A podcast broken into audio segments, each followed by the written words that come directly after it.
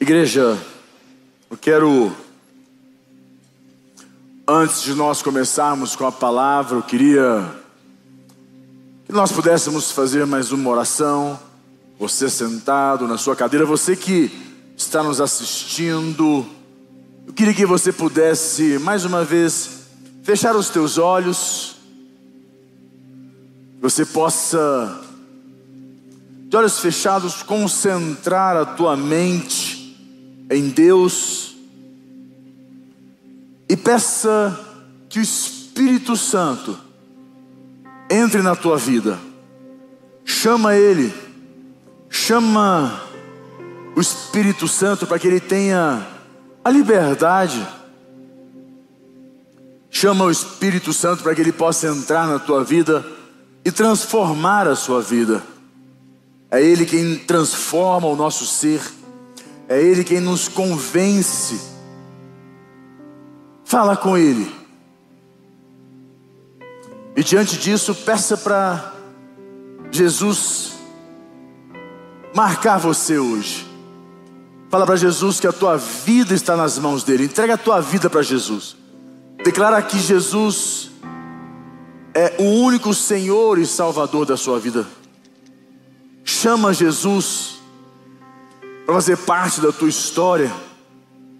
Fala para Jesus que hoje a tua vida está nas mãos dele. Ele é o Senhor, ele governa. Fala para Jesus e você entrega a tua vida, entrega teu coração, entrega a tua casa, tua família, tudo nas mãos dele. Ele tem o governo, ele tem o manche, o volante, da tua vida. Ele é o Senhor. Pai, nós te louvamos, te agradecemos, pois sabemos que o Senhor é conosco. Todos os dias das nossas vidas, o Senhor cuida de nós. Que a tua poderosa mão possa nos livrar e nos guardar, nos restaurar, nos fortalecer. Que seja uma noite de milagres nas nossas vidas em nome de Jesus. Amém? Glória a Deus. Eu quero ler com você o que está em Jeremias capítulo 1, no versículo 4. Abra comigo a tua Bíblia, Jeremias capítulo 1. Jeremias capítulo 1, no versículo 4, aqui diz assim: preste bastante atenção. A mim me veio, pois, a palavra do Senhor, dizendo: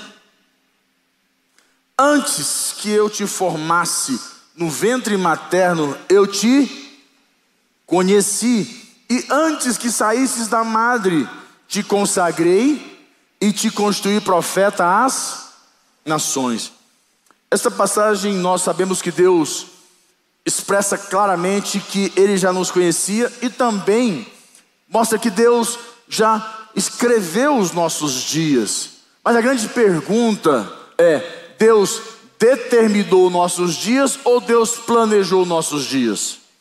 Os nossos dias estão determinados por Deus ou os nossos, nossos dias estão planejados por Deus? Esse é um grande contexto, mas você sabe que em muitos momentos das nossas vidas nós confundimos. Nós estamos falando de destino, algumas, em outros contextos, falam de karma, ah, até algumas religiões já usam o determinismo, mas o conceito filosófico e teológico de que tudo já está determinado por Deus tem influenciado absurdamente, ah, drasticamente a igreja, principalmente a igreja cristã. A igreja cristã tem entrado numa vibe de, de determinismo, de acreditar que se Deus falou, se Deus escreveu, se a promessa de Deus vai se cumprir. Pronto, acabou. Não tem conversa que Deus falou. E é muito importante nós, que nós venhamos a entender o que, que é vontade de Deus, aonde Deus determina a vontade dele que ela se cumpra independe de nós, ela não depende em nada de nós, e aonde uma promessa de Deus, ela não está determinada, ela é um plano de Deus que nós precisamos pôr energia, vida, para que ela possa acontecer nas nossas vidas. É importante que você entenda que muitos cristãos, eles determinam que algo pode acontecer em suas vidas de forma profética. Eu creio, não tenho dúvidas, mas é importante que nós venhamos a entender que o determinismo, ele parece ter uma lógica, parece ter uma lógica, mas diante da Bíblia, diante do conceito cristão de Cristo, não tem nenhum. Nenhum. Até porque a gente vai estudar um pouquinho para você entender isso aqui, que o, o, o, nosso futuro, ele não está determinado. O meu futuro, o seu futuro, ele não está determinado. Porque se ele estivesse determinado, nós não temos como mudar. Eu não posso plantar hoje para colher amanhã. Já, tá, já está determinado, eu não posso fazer mais nada. Então quer dizer que o, o que eu vivo hoje é o que eu vou viver o resto da minha vida? Não. Então, ele está, eu creio que o nosso futuro ele está planejado por Deus. Deus escreveu planejando o que havia de melhor para nós. E eu creio que a Bíblia diz que Deus escreveu cada um dos nossos dias, Ele escreveu cada um deles, mas escritos como um planejamento e não como um de, uma, uma determinação. Nossos dias não estão determinados, eles estão planejados por Deus. Vamos pegar um exemplo para você entender. Salomão. Salomão ele, ele, ele acertou em cheio. Salomão ele foi ele foi a pessoa que fez a, a como é que fala ele, ele, acertou no alvo de forma incrível. Ele foi se Deus tem coração ele foi no coração de Deus. Quando ele foi fazer a oração, que ele assumiu o trono, ele fez uma oração e falou para Deus: eu, eu quero que o Senhor me dê sabedoria e conhecimento para que eu possa julgar o teu povo. E aquilo foi tão forte diante de Deus, Deus falou: olha, normalmente me pedem riqueza, vida longa, vitória sobre os inimigos, todas essas coisas aí. E você me pede algo ligado ao meu propósito, a minha, a, a, a algo que eu quero, a minha vontade, que é alguém que cuide do meu povo. Você acertou. É o seguinte: vou te dar a sabedoria e o conhecimento, e vou te dar também tudo isso que você não me pediu. Salomão era dotado de algo que ninguém tinha. Salomão era assim, realmente o famoso fora da curva. Mas a questão é: como foi o fim de Salomão? Como Salomão encerrou os seus dias? Como Salomão fechou, findou os seus dias? Salomão foi o típico que começou muito bem e terminou muito mal. Porque neste meio do caminho, Salomão se afastou o quê? Da vontade de Deus. Aquela vontade que ele tinha de agradar a Deus, ele se afastou dela e começou a querer fazer a vontade dele. E muitas pessoas se perdem neste contexto. Você pega Salomão, agora pegamos Sansão. Sansão chega, Deus unge ele de uma forma especial para que ele pudesse realizar coisas grandes, ter uma força sobrenatural. Quando o Espírito do Senhor se apossava dele, ele, ele se dotava de uma força incrível. E só que Salomão, Sansão começa a fazer o que? As escolhas. Ele começa a se preocupar com a vontade dele, quer casar com a mulher que não deveria, ele vai casar com a filisteia, arruma uma confusão, daqui a pouco ele começa a cumprir a vontade dele, por fim, Sansão, mais, uma, mais um que infelizmente terminou mal. Nós vamos vendo pessoas que começam bem com Deus. Na igreja, quantas pessoas nós conhecemos, quando chegam na igreja, a vontade de Deus é a coisa mais importante da vida delas. No meio do caminho, elas começam a conflitar entre a vontade de Deus e a vontade delas. Já diz o Pai Nosso. O Pai Nosso fala assim para nós: Pai Nosso que estás no céu. Jesus nos ensinando como devemos orar. Porque quando ele fala assim, ó, Pai Nosso que estás no céu, ele está dizendo: reconheça que Deus ele está acima de tudo, de todos, atemporal. Ele fala então, Pai nosso que estás nos céus, santificado seja o teu nome, venha a nós o teu reino, seja feita a tua vontade, assim na terra como é feita nos céus. Quando ele diz, venha a nós o teu reino, quando ele diz, venha a nós o teu reino, quer dizer, venha a nós o teu governo, que o Senhor governa a minha vida. E quando Deus governa as, as nossas vidas, Ele também protege, porque Ele é o governador, Ele é quem protege, Ele é o rei, Ele é o Senhor. Quando eu falo, venha, sobre, venha o teu reino, reina sobre mim, governa a minha vida e seja feita a tua vontade. Nós gostamos muito do governo de Deus, do reino de Deus como governo, para nos proteger, para nos guardar, para nos é, abençoar, mas nós não queremos muito a vontade de Deus. conflita. A vontade de Deus, ela conflita com a nossa vontade. É onde o homem se afasta de Deus. É onde o homem se perde. Aí você começa a usar o determinismo. Não, mas Deus me deu uma palavra, Deus me deu uma promessa. Eu tenho uma promessa de Deus. Quer ver mais? A Bíblia diz na palavra de Deus que eu e minha casa serviremos ao Senhor. Eu e minha casa serviremos ao Senhor. Aí a gente começa a usar dos argumentos cristãos para justificar a nossa irresponsabilidade. Mas a palavra de Deus diz: eu tenho uma promessa de Deus, eu tenho uma palavra de Deus. Que um dia, quando eu era pequeno, que um dia uma pessoa, olha, uma vez uma pessoa orou comigo e me deu uma palavra. Nós gostamos muito de usar das coisas de Deus para declarar que nosso futuro está garantido, ou que alguma que tudo vai dar certo, porque Deus nos deu uma palavra, e esquecemos da nossa responsabilidade com tudo isso. E segunda Crônicas mostra um momento muito interessante, que o povo de Deus era mestre nesse contexto. O povo de Deus era o seguinte: anda com Deus, aí começa a se corromper, começa a se distanciar. Com o tempo, já estão todo, está todo mundo longe de Deus. Moral da história: os inimigos vêm e começam a escravizar, começam a subjugar. Aí fica pesado o fardo. Aí o povo de Deus fala assim: Deus, eu preciso de Deus, Deus para me livrar, Deus para me ajudar, eu preciso de Deus. Eles voltam para Deus, Deus volta para eles. Aí Deus volta da vitória, eles que eles fazem aliança com Deus, abandonam todo histórico de vida torta, porque eles querem o quê? A bênção de Deus, o governo de Deus, o reino de Deus novamente. Mas precisam estar debaixo da vontade de Deus. Então, a Bíblia, todo tempo acontece isso. O povo de Deus se afasta, a chinela canta o pau canta. O povo de Deus volta para Deus, Deus protege o povo. Esse conflito o tempo inteiro, e essa imaturidade. E o que olhar com você, 2 Crônicas, capítulo 15, versículo 1. Abra lá. Olha aqui. 2 Crônicas, capítulo 15, opa, 15, versículo 1. Aqui diz assim: Veio o Espírito de Deus sobre Azarias, filho de Oded, este saiu ao encontro de Asa e lhe disse: Ouve-me, Asa, e todo Judá e Benjamim, o Senhor está convosco, enquanto vós estéis, estáis com Ele. Se o buscardes, ele se deixará achar. Porém, se o deixardes, vos deixará. Israel esteve por muito tempo sem a verdade de Deus, sem sacerdote que o ensinasse e sem lei.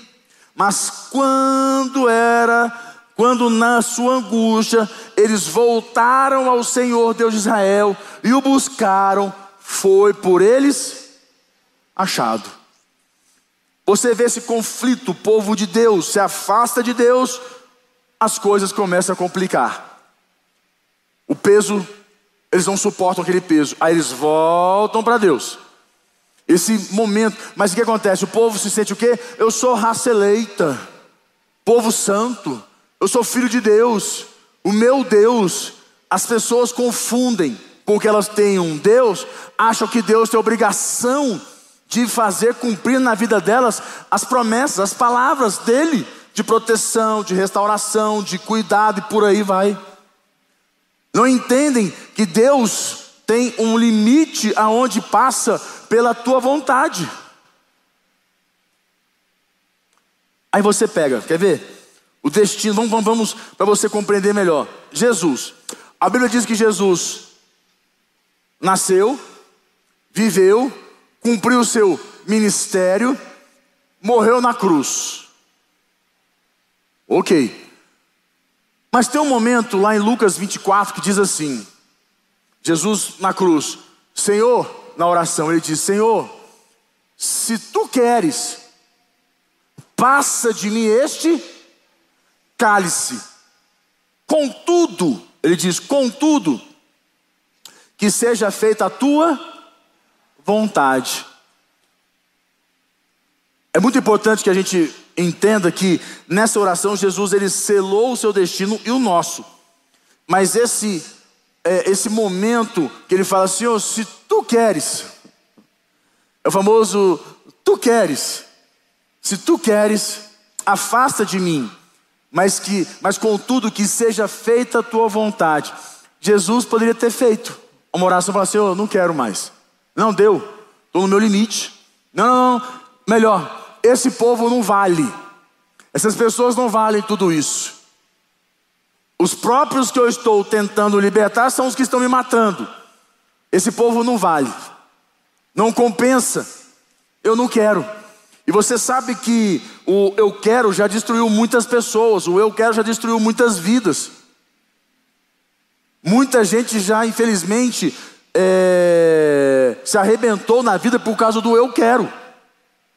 Eu digo para você algo muito importante: que ah, mais é, quando você diz, Senhor, que seja feita a tua vontade, eu quero, mas que seja feita a tua vontade, as coisas mudam, tudo muda. É impressionante. E vou mais longe com você: Jesus teve essa opção de dizer que não queria mais. Não, eu quero, sabe o que? Eu quero ir embora daqui, eu quero assumir desse lugar, não quero nem saber disso mais, não. Isso quer dizer que a missão dele não estava determinada. Ele poderia ter feito. Quando a missão está determinada, quando os seus dias estão escritos e determinados, você não tem opção. Você não pode decidir. Mas a vida de Jesus estava o quê? Planejada. Ele planejou. Foi tudo planejado. E ele cumpriu a vontade de Deus pelo planejamento que Deus escreveu para ele. Ele cumpriu aquele planejamento. Então é importante nós entendermos que a nossa vida não está determinada, a nossa vida está planejada. E ele tomou uma decisão que garantiu o nosso destino, o dele e o nosso. O que, que, ele, que, que isso quer dizer? Que o nosso futuro, o meu futuro, o seu futuro, não está determinado. A sua vida pode não ter sido das melhores, você não pode, ter, pode não ter vivido o melhor de Deus na tua vida até hoje, ou pior, sua vida tá, está na, na pior condição. Tudo isso pode mudar. Você não está fadado a esta vida. E sua vida, se foi boa, vai ser melhor ainda. Porque está escrito. E você pode planejar isso. É um momento, creio, oportuno. Nós estamos aí num final de ano que você precisa planejar um próximo ano de bênçãos, de maravilhas para a tua vida. Não é chegar final do ano como todo mundo faz, que é, ah, eu queria tanto nesse próximo ano, eu queria. O eu quero já destruiu muita gente. Sai do eu quero. Planeje. Comece a planejar a tua vida. Entre num conceito de planejamento para transformar a tua vida. Deus planejou, tudo que Deus planejou deu certo. Tudo que Deus planejou aconteceu. Nós entendemos que tudo que você planeja tem a possibilidade de dar certo. Mas o que você não planeja já o quê? Já foi fadado ao fracasso, já deu errado. Pode ter certeza. O que você planejar tem possibilidade de dar certo. Mas o que você não planeja, com certeza vai dar errado. Então é importante nós entendermos isso nas nossas vidas. E digo para você que, para o bem ou para o mal, nós temos o poder de mudar nossas vidas. Nós temos o poder de mudar o rumo das nossas vidas. Para o bem ou para o mal, nós temos o poder de mudar. Tá, está nas nossas mãos. Porque não está determinado, está planejado. E você que é o melhor, a Bíblia diz o seguinte: que nós devemos buscar, ele fala assim: ó, para que podeis experimentar a boa, perfeita e agradável vontade de Deus. Então, transforme a tua mente, renove a tua mente, para que você possa experimentar a boa, perfeita e agradável vontade de Deus. Quem não transforma a mente, quem não renova a mente, quem não está disposto a mudar a sua mente, fica ainda preso ao determinismo. E você nem vê, porque está oculto. Está escuro, você não enxerga. Está no seu inconsciente, você não vai ver. Mas você acredita fielmente que se Deus escreveu, Deus vai cumprir. Você acredita fielmente que se Deus falou, se tem uma promessa de Deus, ela vai se cumprir na sua vida. E vou dizer para você: não vai não. Não é porque eu não quero, não. É porque, infelizmente, você está crendo em algo que não depende de Deus. Que Deus não determinou, Deus planejou. E tudo que Deus planejou precisa da sua energia, precisa da sua, da sua atenção, do seu cuidado, da sua vida investida. Então, o que eu quero que você entenda? A maioria das vezes nós ainda tem um problema muito sério, que na, na maioria das vezes nós vamos fugir da vontade de Deus. É normal, porque a vontade de Deus ela não é fácil. É fácil? Não. A vontade de Deus não é fácil, não. Por isso que muitas das pessoas abandonam, caem fora, desistem. A vontade de Deus nunca foi fácil. Ser líder, então, permanecer na casa de Deus nunca foi fácil. Os percalços que nós encontramos na casa de Deus e na, nas equipes, na, nas relações, são gigantescas. Mas por que, que uns permanecem e outros abandonam? Por quê? Porque uns entenderam que não estão ali simplesmente por uma questão de acaso, mas por um propósito. Deus, Deus tem algo grande para a vida deles. E eu quero que você entenda no seu coração que tudo que Deus planejou para a gente, pra, porque chega, parece que chega uma hora que é impossível, dá, um, dá no limite. Mas se fosse fácil, não seria de Deus para as nossas vidas. Porque o que Deus tem para nós nunca vai ser fácil. Porque o que Deus tem para nós é algo grande. O que é grande precisa de unção, de Deus. Como se diz, o fácil não cabe a nós. E a gente ainda vive aquele conceito da angústia. Angústia, dor, sofrimento. É uma angústia, uma dor, um sofrimento que, que parece que não acaba nunca. Para mim, a dor, o sofrimento, a angústia é um sinal que você está no caminho certo ou você está no caminho errado. Porque ambos estão nos dois. Eu vou viver, eu, eu vou viver angústia, dor e sofrimento estando no caminho certo, e vou viver angústia, dor e sofrimento se eu estiver no caminho errado. Agora, como é que eu sei se eu estou no caminho certo ou no caminho errado? Como é que eu discerno isso? Como é que eu vou conseguir identificar se eu estou no caminho errado ou no caminho certo, se eu estou vivendo a mesma, eu vivo a mesma coisa? Vou te explicar. Existe uma diferença entre quem anda com Deus e quem conhece a Deus. Quem anda com Deus, você vai viver a angústia, a dor, o sofrimento, a perseguição, você vai viver momentos difíceis, quase que impossíveis, vai pensar em desistir, mas você sabe que Deus tem um plano maior e você não vai parar. Você nunca vai para, se paralisar. Como diz a palavra de Deus, cansados, mas não fadigados. Jamais desiste, jamais abalado. Você vai viver todos esses contextos. E você sabe que Deus, na dor, no sofrimento, Deus está ajustando a tua vida. Deus está tirando excessos da tua vida. Agora, quem só conhece a Deus, quando passa a angústia, a dor, o sofrimento, desespera, quer largar tudo, para, paralisa, não faz mais nada, abandona a equipe, abandona o ministério, abandona a igreja, abandona, abandona tudo, porque ele não conhece, ele não anda com Deus, ele conhece a Deus, então ele não tem experiência com Deus suficiente para viver a boa, perfeita agradável vontade de Deus. Ele não consegue, ele não consegue discernir esse momento. E engraçado que um dia eu estava conversando com o Brunet, o Thiago Brunet, nós estávamos conversando sobre esse assunto, por conta do método dele, o método Destiny, que é maravilhoso. Nós estávamos conversando e ele me falou uma coisa, ele falou assim, Lucas, escuta uma coisa, que ele me falou assim, se você deixar de cumprir seu destino, hum, você vai estragar a vida de muita gente, de muitas pessoas. Eu falei, rapaz, eu acredito nisso, realmente. Quando nós não cumprimos, eu estava conversando, nós estávamos falando sobre esse assunto. Eu falei, eu acredito, eu acredito, eu confio realmente nessa palavra. Que quando nós não cumprimos o nosso destino, nós estragamos a vida de muita gente. Quer ver uma coisa? Um homem, um pai de família, um homem é, pai, um, pai, um, um, homem num relacionamento, casado, um homem, de, um homem que não cumpre o seu papel de homem no casamento, um homem que não cumpre o seu papel de pai naquela família, não cumpre o seu destino, seu papel, seu destino, o qual Deus planejou para ele, esse homem que não cumpre isso, a família sofre, o casamento sofre, ele sofre, o cônjuge sofre, os filhos sofrem. Mas aí ele usa a palavra de Deus. Mas a palavra de Deus diz que eu e minha casa serviremos ao Senhor. Então Deus vai encontrar meus filhos, Deus vai fazer alguma coisa, porque eu e minha casa servimos ao Senhor. Deus vai fazer alguma coisa. Você quer tirar a sua responsabilidade de ser o sacerdote da sua casa, de ser uma bênção de Deus na sua casa e colocar para Deus. Não, Deus tem que fazer alguma coisa, sou eu não. Você não planejou, você não planeja um casamento melhor, investir no teu casamento. Investir em palavras, investir em tempo de qualidade. Você não planejou investir tempo com seus filhos, e dar educação, estar junto, ouvir. Você não planeja, mas você quer o que? Não, mas Deus disse. Então muitas pessoas estão trazendo um determinismo para as suas vidas.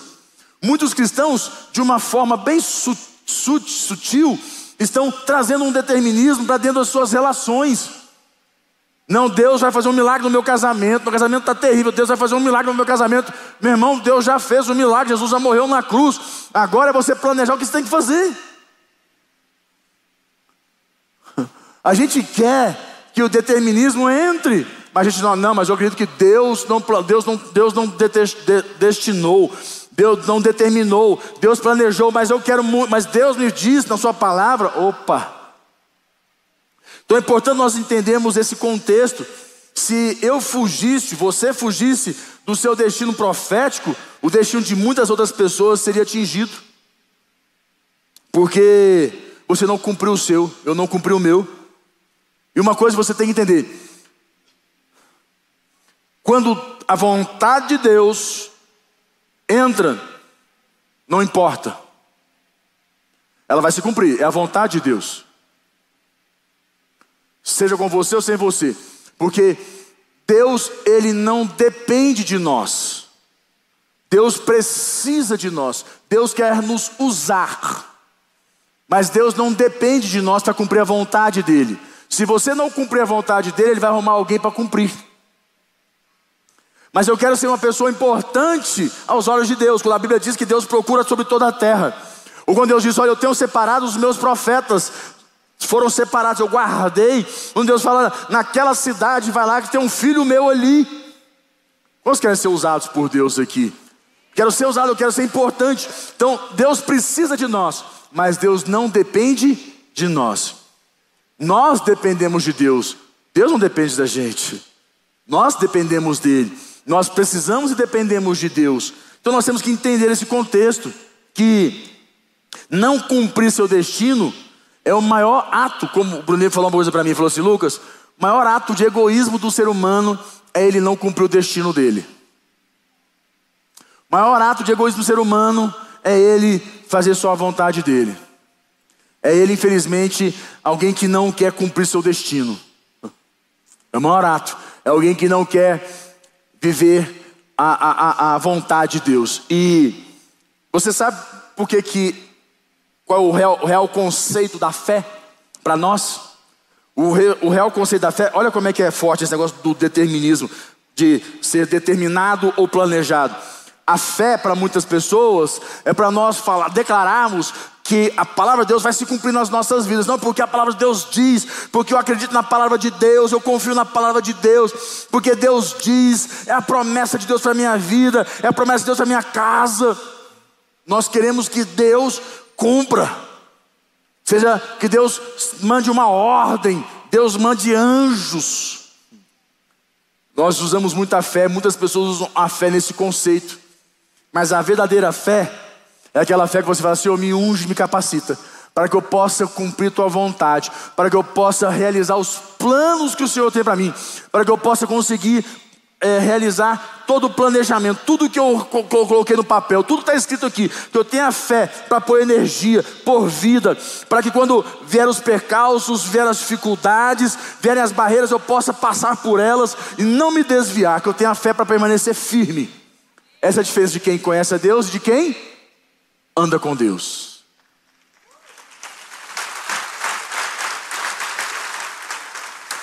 Eu quero orar com você nesse momento.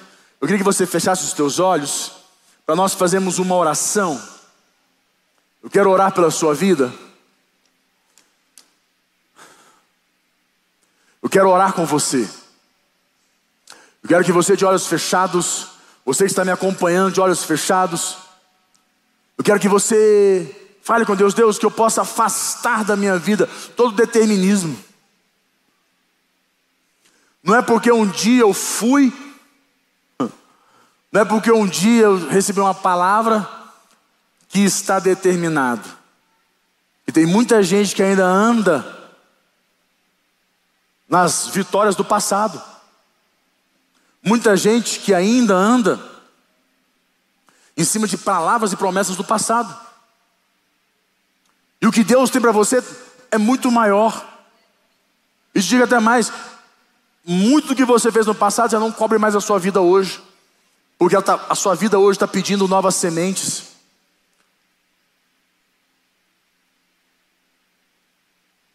Está exigindo de você um novo tempo.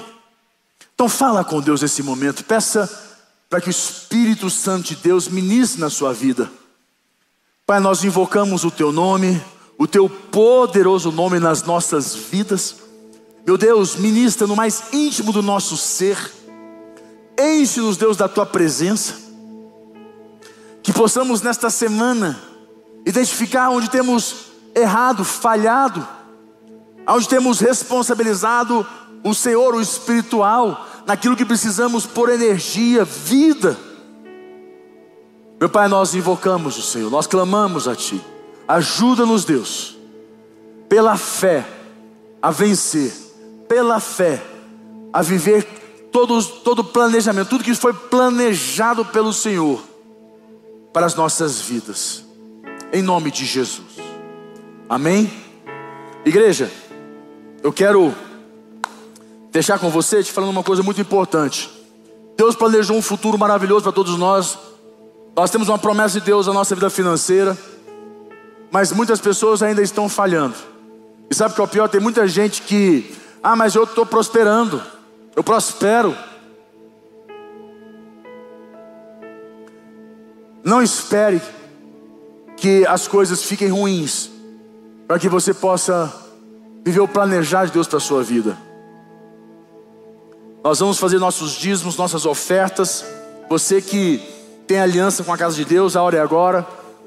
Você que hoje vai ofertar, você que hoje vai ter que lançar uma semente em prol de um novo tempo, Deus, um planejamento. Você que quer planejar, fala, eu preciso planejar coisas novas, eu preciso planejar, eu preciso que Deus me dê essa fé, essa força. A hora é agora. Está o Pix, está na sua cadeira, faça.